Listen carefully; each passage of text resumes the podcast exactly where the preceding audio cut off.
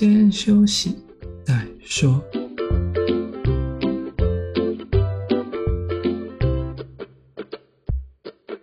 大家好，我们是先修身，我是聪聪，他是铁总。今天是九月十号，星期五。今天我们要讲的是第十一集，如何导读论文？Go！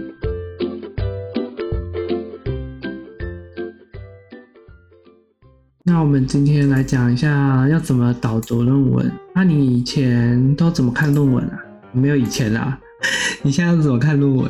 看论文首先要从挑论文开始。你都怎么挑？随机乱挑吗？怎么可能？有一方面是 Google 不是有那个可以订阅作者吗？就那个 Google Scholar。哦，啊、有有有有啊。对，然后他就会不定时给我推送一些相关的我有兴趣的论文。他有推送正确的吗？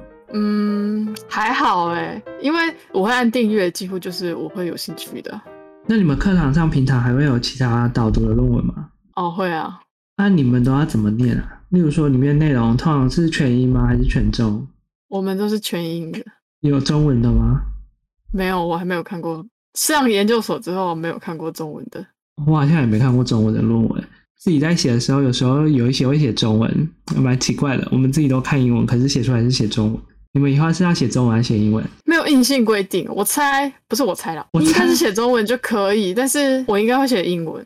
真的假的？你英文这么厉害？因为我想不是，因为我想出国啊。可是你要写中中英两版，感觉比较厉 害。慢慢练啊。听说写英文会很惨，因为英文好像要修的东西很多。最近看朋友要毕业了，他们的英文都蛮可怕的，就老是说这个语句不顺啊，不要练习啊。那、啊、你们在看英文的时候都怎么看啊？因为英文通常有一些单字真的非常困难。我觉得哈，因为每个专业科目的那个专有名词不一样嘛，除了那些就是关键的，也就一定要知道。其他如果放在语句里面，它其实是用来描述而已，看不懂没关系，你就直接给它看过去就好了。我也是说看不懂没关系，就按 Ctrl C Ctrl V，Google 打开啊，贴上就翻译就出来。哎、欸，我告诉你哦，你如果真的要用翻译，可以去下载一下那种翻译工具，就是不用你这样打开网页就把它贴上去。有那种翻译工具，你就直接点个快捷键，然后它就跑出来翻译。你觉得那好用吗？还是直接贴到 Google 翻译上面比较好用？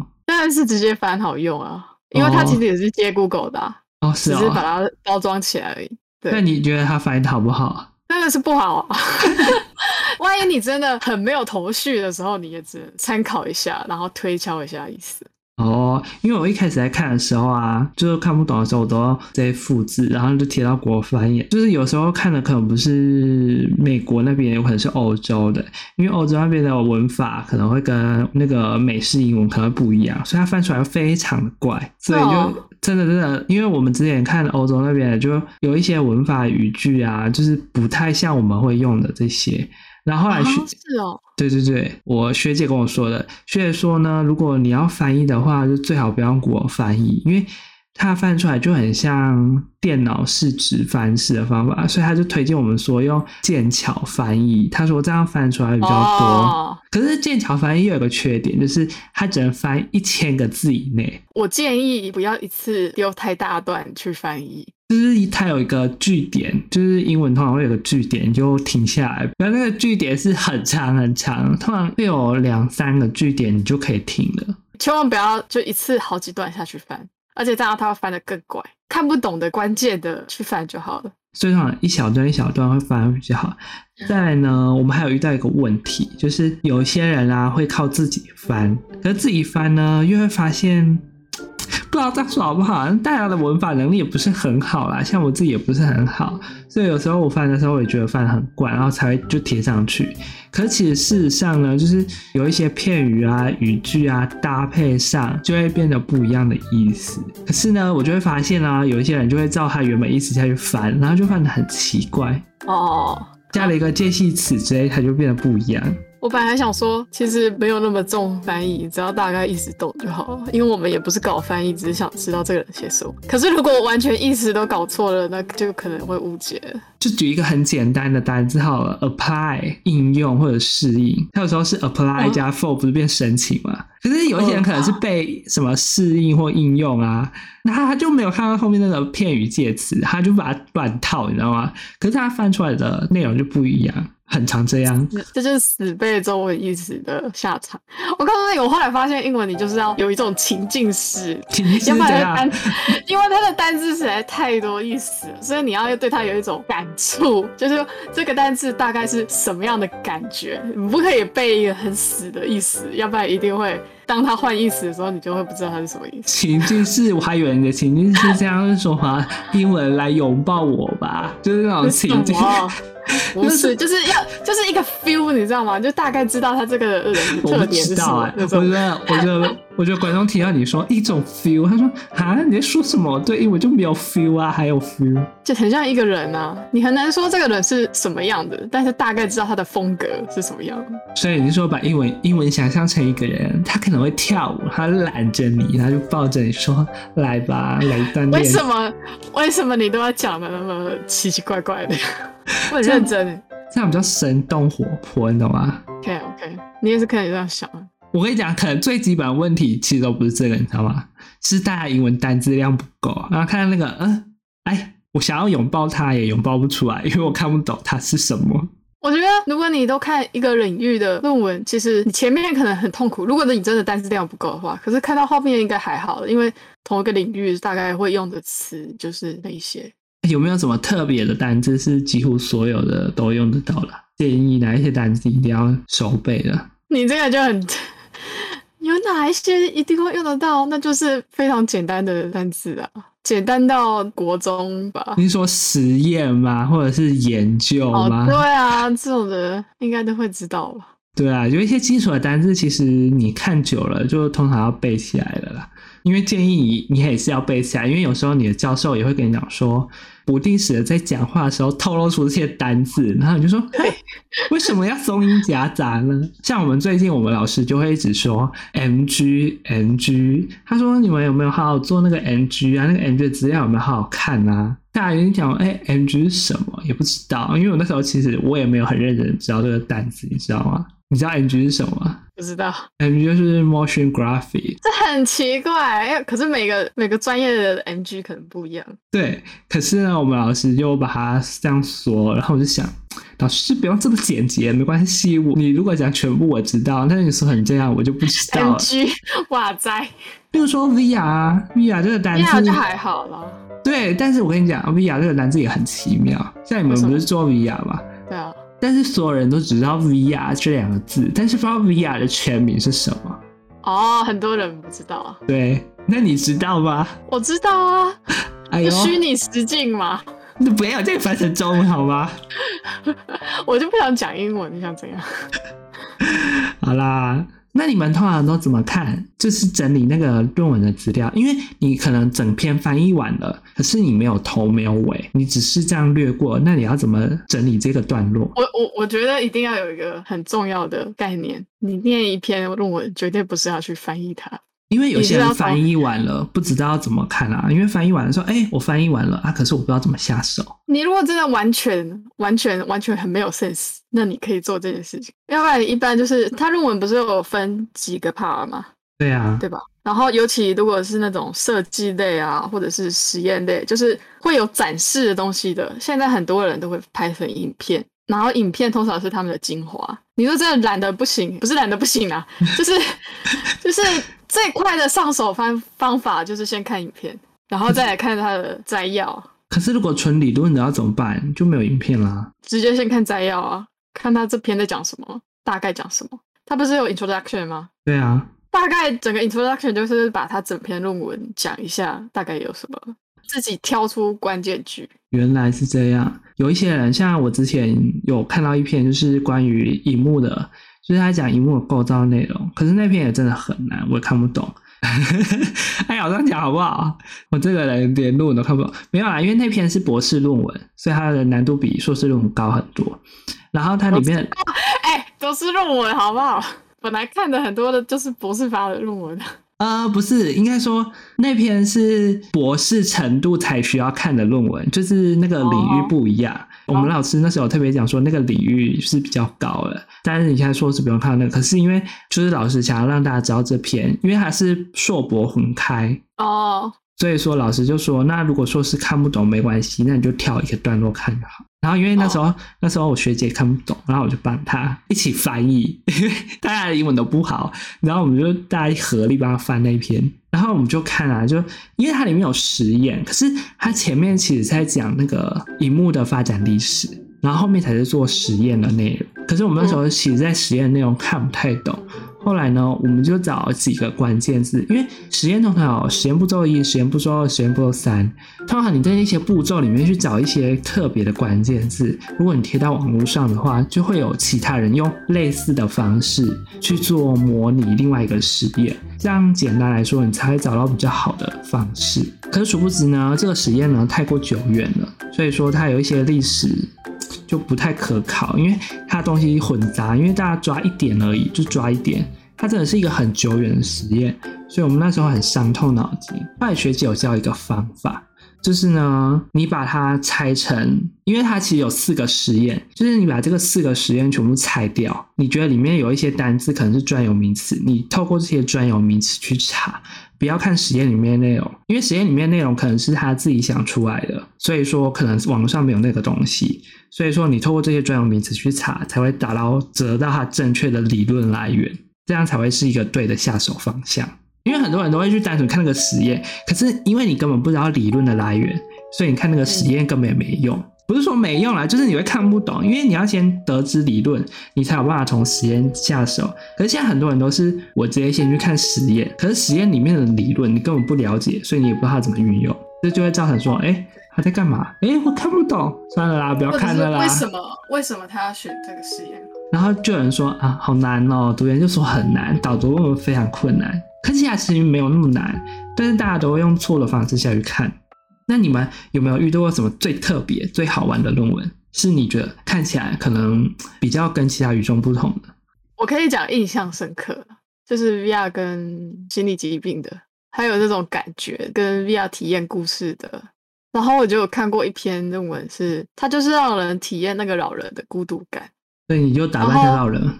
不是，我只是看论文哦。然后我居然看到哭，我觉得好扯。屁嘞！你以为在看什么言情小说？不是，我是看他的实验设计，然后看到哭，我就觉得哦，有够惨的。我不要过这种生活。该不会是作者自己体会这种生活吧？不知道。他整个故事的背景啊，还有他怎么换那个视角啊，都让我深深的体会到一种孤独感。所以他是在讲一个老人孤独终老的意思吗？对啊。他其实是要讲社会的老化跟独居老人的现象越来越严重，重视这个老人的孤独感。感觉现在老化的问题很严重，就像现在我们在做很多的研究方面或者论文导读的方面，其实现在很多都偏向了高龄化跟社会化的问题。就其实如果没有这些问题，可能也没有这么多论文可以产吧。应该说，大家就是都想解决现在的问题。就像我们最近设计的很多都是为了辅助我们这些高龄化，就是因为我们最近在做那个论文收集的资料，我们研究室论文收集的资料比较特别啊，个人自己的论文收集以及团体一起收集。你一定会很好奇什么叫团体一起收集吧？团体一起收集就是我们全部的人一起去找，就大家一起找一部分，找一部分。如果找到自己合适的部分呢，就抓走它。所以大家都分别报告这一部分，就是大家一起通力合作。所以我就发现呢，有一个重点非常重要，设计或者资讯里面通常都会有一个年代，就是它可能会讲某一个年代的开始，某一个年代的结束。然后我发现这非常重要。你在那个写论文的时候必须要做，因为我不知道大家会不会做笔记啊。因为我习惯就是论文开始看的时候，我会写笔记，条列式笔记。我最喜欢就是用条列式，例如说，可能一九多少年啊发生什么事，一九多少年发生什么事，然后条列式的方法一笔一笔记下，或者是说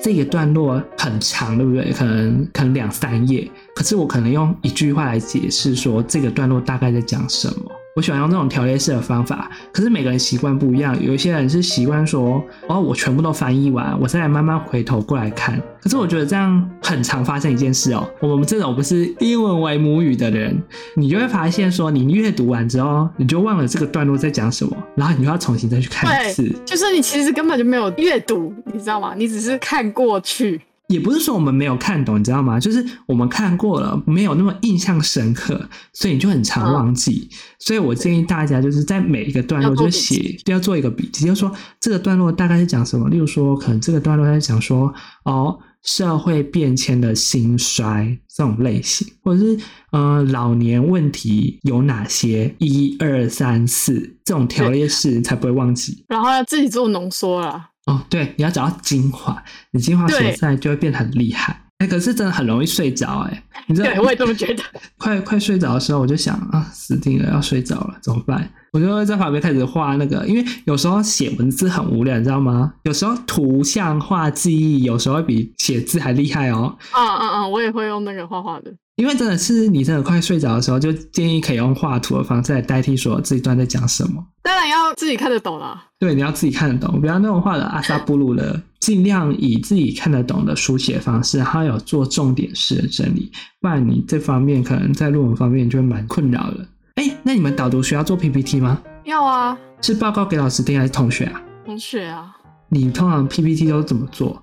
不是，例如说一整篇论文这么长，你怎么挑出精华所在？你是从最前面的那个摘要跟大纲下去抓吗？还是说你是看完整篇才自己再做一次精华？反正论文大概就是几件事情嘛，一个就是他为什么要做这件事情，就是动机，把动机找出来，嗯、然后现在的问题是什么？就是现在目前现有的情况为什么还存在这个问题，把它找出来。然后这一个人提出的做法是什么？大概是这样。然后其他就再安排细节，看你需要报告几分钟。哦，所以我觉得你这个方式也是不错。像我自己就是一开始我是用三个啦，因为所以结果，这是最简单的方式，哦、就是因为所以结果。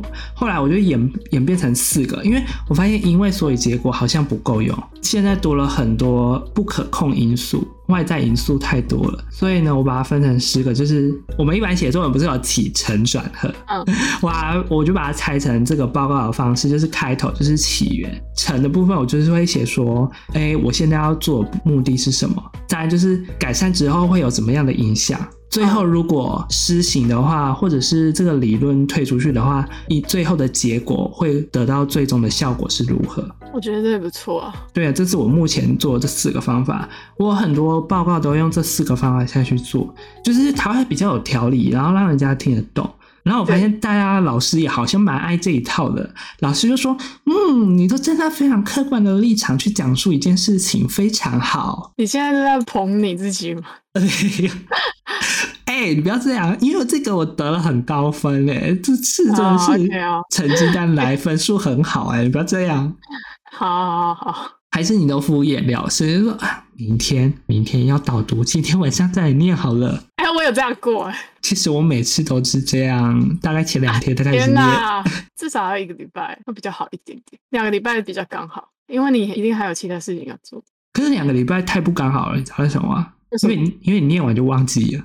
那你也忘太快了吧？不是，因为两个礼拜时间太长，你可能前面念完，后面就后再念后面，然后前面就忘记了。你可以开始彩排了，有做笔记吗？重点来了，做笔记做了两个礼拜，拉那么长，嗯、我可能这个论文可能有三十页，那我可能第一个礼拜念了十五页，那我第二个礼拜就念后十五页，那我怎么可能三十页我第一页还记得吧？原来是这样啊！因为我一开始念的速度非常非常的缓慢，我是到现在才有办法说在大概两天以内可以看完。就是大家会觉得说，一开始念论文的速度非常非常的慢，可能要拉到拉到两个礼拜、三个礼拜，那都是正常的。当你已经训练到你看论文的速度非常快的时候，你就会发现，你可能甚至在一天以内看完、做完报告都是有可能。我觉得这是就慢慢训练的结果。有时候你的事情太多，你就不可能花两个礼拜去看，你两个礼拜要塞报告，还要塞讨论，你还要塞开会，还要做自己的研究，还要顾课堂上的东西，你没有这么多时间。对，现在还有很多人因为缺钱，还要上班，还要打工什么的，所以说你没有那么多时间。我真的觉得，你一开始前期你可能会比较轻松，因为你的课程压力或者是论文没有那么重的时候，你就要训练好你的论文阅读速度能力。一开始基础先打好，就是你只要按照有条理的方式看，你就会看得非常快。到后面你语感顺了，你那些单字这样咻咻咻咻咻，你就会略过去。咻咻咻咻咻，干嘛啊？不行啊，就是一眼就可以说，哦，我知道这是什么意思。哎、欸，你那个哦，好奇怪。那个哦，只是一个语助词，就是啊，哎、欸，这一句我会。好的、可以的，可以的。所以说大家不用担心说，哎，一开始我可能没办法跟上大家的速度，因为有一些人真的看很快。我一开始真的看得超慢的，我朋友看一个月还没看完，就一篇论文，他只有十页而已，他看了一个月看不完，因为他说那个论文太难，他单字翻得很辛苦。可是我看到他看了很多次之后呢，我就发现他从一个月慢慢缩短成两个礼拜啊，再来甚至三天之类的。其实这个东西就是训练而已，没有太大的窍门。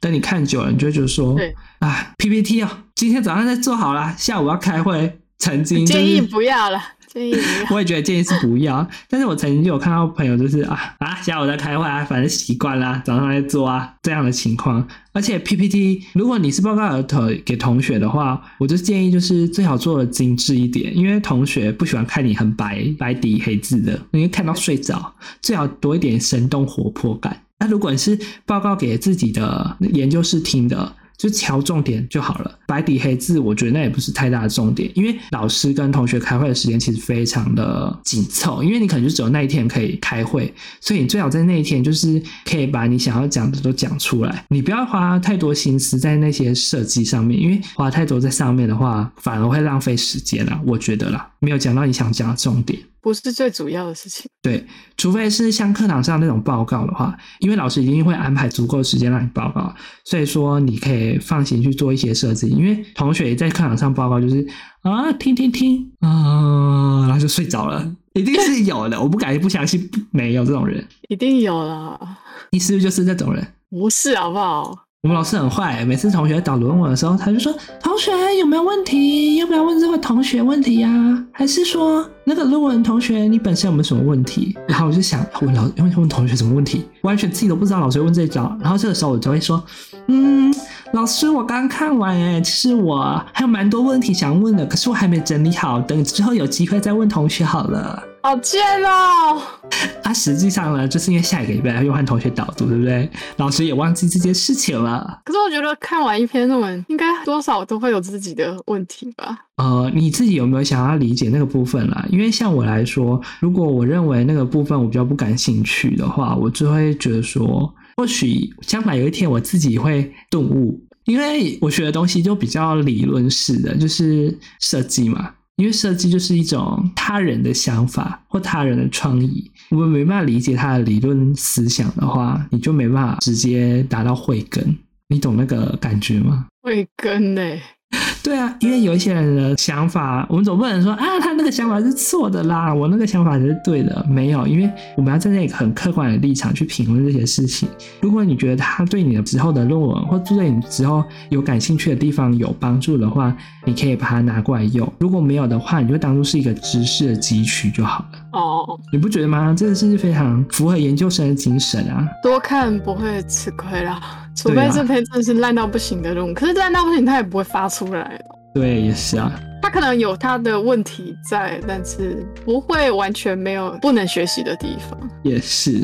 那你们导读论文的时候报告有没有什么特别的技巧吗？例如说你在 PPT 上面会不会忘词还是怎么样？你有没有什么秘诀？像你会做笔记就挺好的。PPT 不是有一个备忘稿的地方，投放那个投影片的时候，只有你可以看得到备忘稿的地方。哦，对，你就可以列一个大概提醒一下自己。哦，不错哎，我觉得大家如果真的忘记东西了之后，可以用备忘稿，或者是说你自己有笔记的话，或者是你自己有带 iPad 的话，你可以到台上，然后就拿着，有时候忘记的时候可以看一下。可以训练不要看那么明目张胆，但是真的可以好好利用备忘稿。没错，就像我之前上去导读的时候，真的忘记的时候，我就会把 iPad 放在旁边做一个辅助，然后你在讲前一个段落，然后不忘记下一个段落要讲什么的时候，你就可以稍微播一下，然后你看到一些关键的 key point，你就可以知道说，哦，我下一个段落要讲这个，然后你想办法再接过去，这样你的整个导读的过程就会看起来是顺的。如果你的逻辑是顺的话。就是你可以带笔记啦，你可以带一些纸条，带笔记啊，带纸条啊，或者是带 iPad 啊，或带手机，这个我们都有人做过，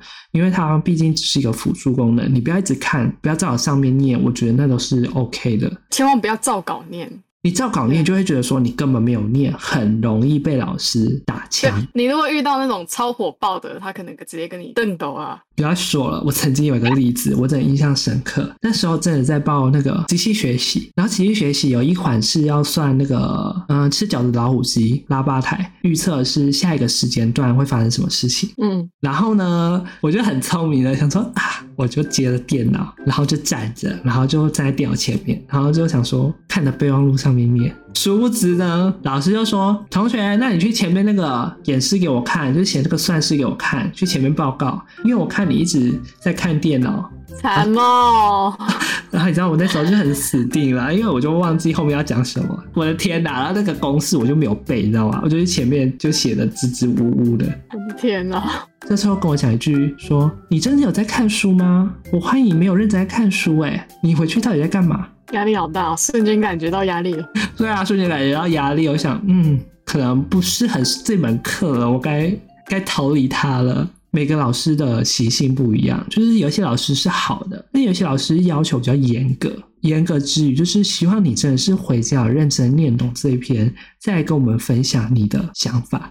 不是说你照本宣科，照上面的东西去讲出来，希望可以转换成你自己的想法、自己的内容。不过呢，我后来发现呢，这个不是所有的系所所有的老师都适用。工科方面啊，像资工这种，如果有标准答案的、有标准逻辑的，你用自己的想法，万一你的方向讲错了，你老师就会喷你，喷得非常的严重。对对，商科方面也有专业理论，我的朋友呢也有遇过，你的那个知识背景讲错了，也会被喷得很严重。就是只要有专有理论，它一定有专业的讲法，呃，专业的导论公式，或者专业的逻辑清晰分析条理。你只要讲错，你就会被教授喷说：“你有在念书吗？我觉得你没有看懂这个意思，诶，你到底这几天都在看什么？”大概会有这样的情况。但是如果你是在呃比较偏创意性啊、艺文活动类啊，或者是一种社会现实状态，因为那个就是有个人的立场或者是个人的想法态度的这种这些论文或思想理论，它通常就比较不会限制于在这一个部分。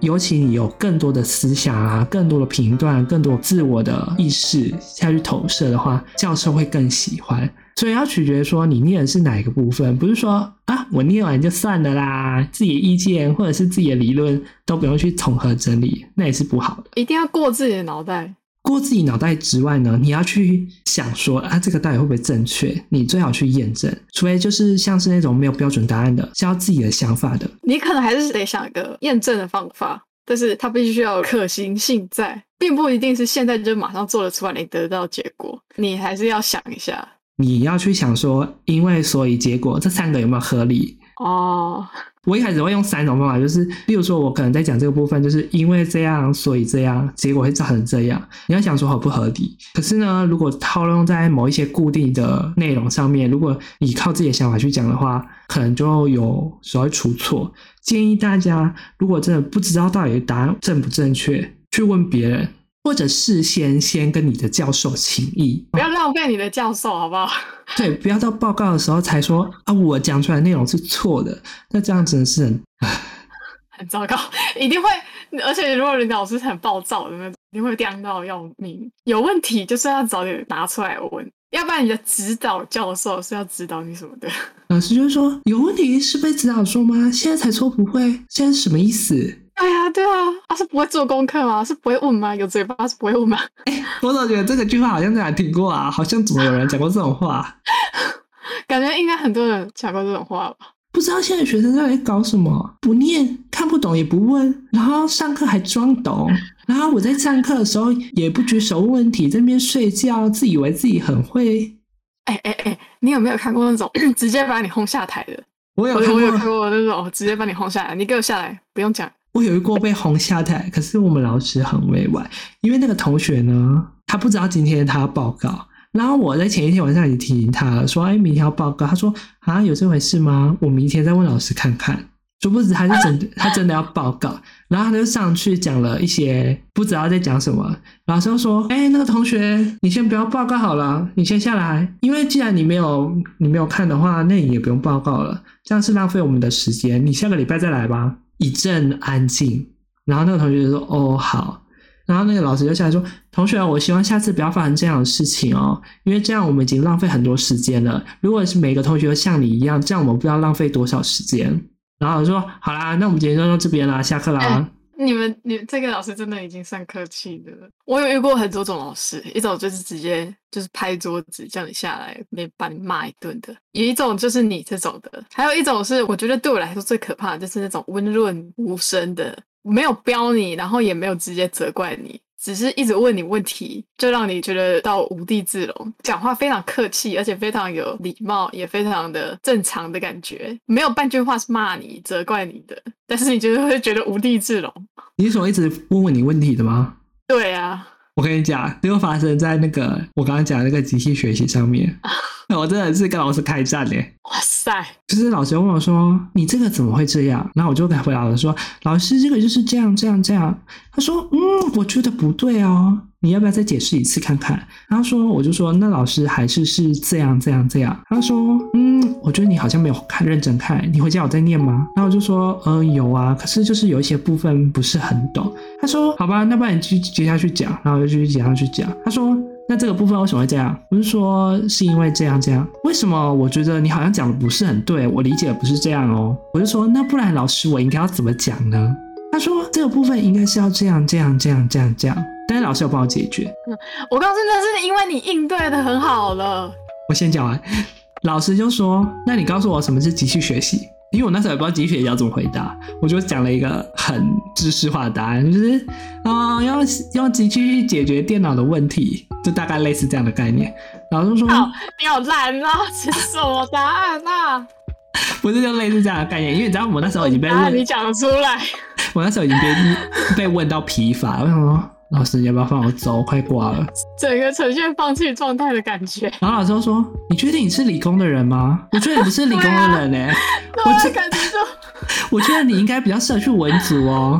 真的。然后我就很白目，你知道我讲吗？那我就说：“老师，你觉得要怎样才可以像理工的人？”我不知道哎、欸。OK。然后老师就说：“哦，是哦，那好吧，你自己回去再看啊，不然你可以做个实验啊。我看你也没在做实验啊，不知道你在干嘛。我真是搞不懂哎、欸。你这个实验可以做出来啊，不然下个礼拜我们来做实验好了。你这个实验下礼拜做出来，我们来一起讨论。然后我就想，呃，好，老师应该是很不爽的，非常好。但是他就一直问我问题哦，你知道来来回回问问题，我们大概是因为我刚刚一对一开会，我开了三个小时到四个小时已经很正常了。可是我其他同学跟跟他开了七八个小时，我就觉得这是太太夸张了。可是我发现好像是七八个小时是 浪费人生。可是我觉得他好像是常态，很多资工的都会开这么长。是假的，太浪费人生了吧？因为他们很喜欢大家一起报告，然后一起听。我听到除了资工以外，也有其他的，像呃顶大的学生，他们也都是七八个小时起跳，就是从中午开到晚上，太长了啦。可是好像是因为他们会全部一起报告，可是全部一起报告，就是老师还会问你很多很多问题，就是一直狂轰爆你，也是连环炮，砰砰砰砰砰。很多很多理工老师真的很累。我觉得理工老师不知道是哪里有问，哎，不知道为什么会有这种风格哎。对，理工老师很奇怪，好像求知欲很旺盛，还是他要把学生压榨到不行？我觉得他可能是想要学生自己会去实作啊，会去找答案，然后会去触类旁通。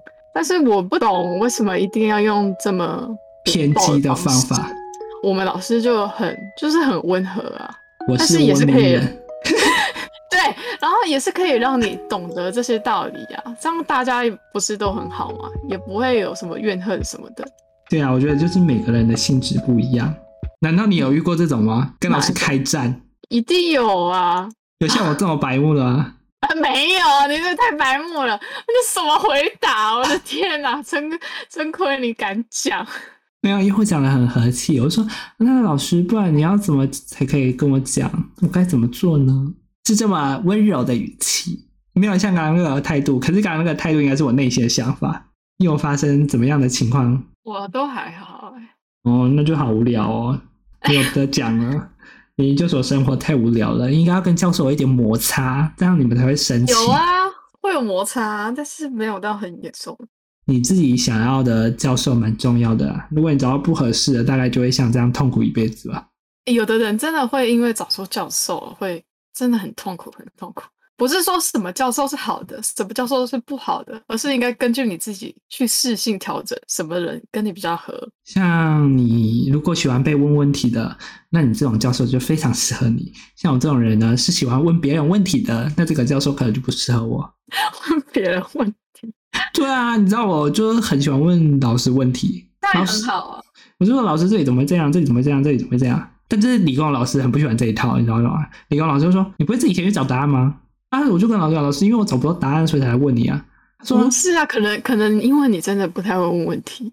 一般老师应该都很喜欢学生。没有，因为我之前找到那个老师，他的做法是他希望同学都先试过所有的方法。”因为他不喜欢同学都先直接问问他怎么做，可是因为我已经找不到方法，我连学长姐都问了，学长姐他们也说不知道，所以我才问老师。但老师得到的结果就是，我觉得你根本没有在念，不是说没有在念，但是就是因为没有一个看得懂的点，你知道吗？因为都是原文书，就是看不懂。然后老师就是说，哎，你没有在念，他觉得你没有下功夫啦。可是毕竟就是你已经有下功夫了，只是因为你看不懂，去问他。然后我想要得到答案，他就觉得你没有在念。然后我就想啊，是怎样啊？不然他怎样才叫我在念？我告诉你，你如果找到这种的，就只有一个下场，你就是要准备好自己调试自己被轰的心情。对，你就应该知道他的风格就是这样，你就听听就好，就截取重要的部分，其他的就放最牢，好不好？如果你可以适应的话，那你可以是生活的很好。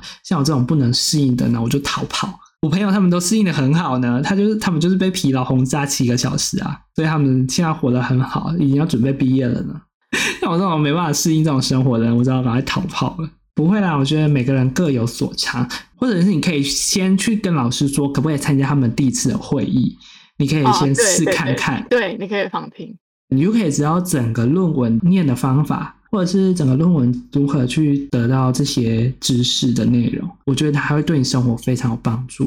论文这种事呢，就是多磨多练，然后把握住我们刚刚讲的那些原则，就是我刚刚讲那四大原则是就是最简单的方式。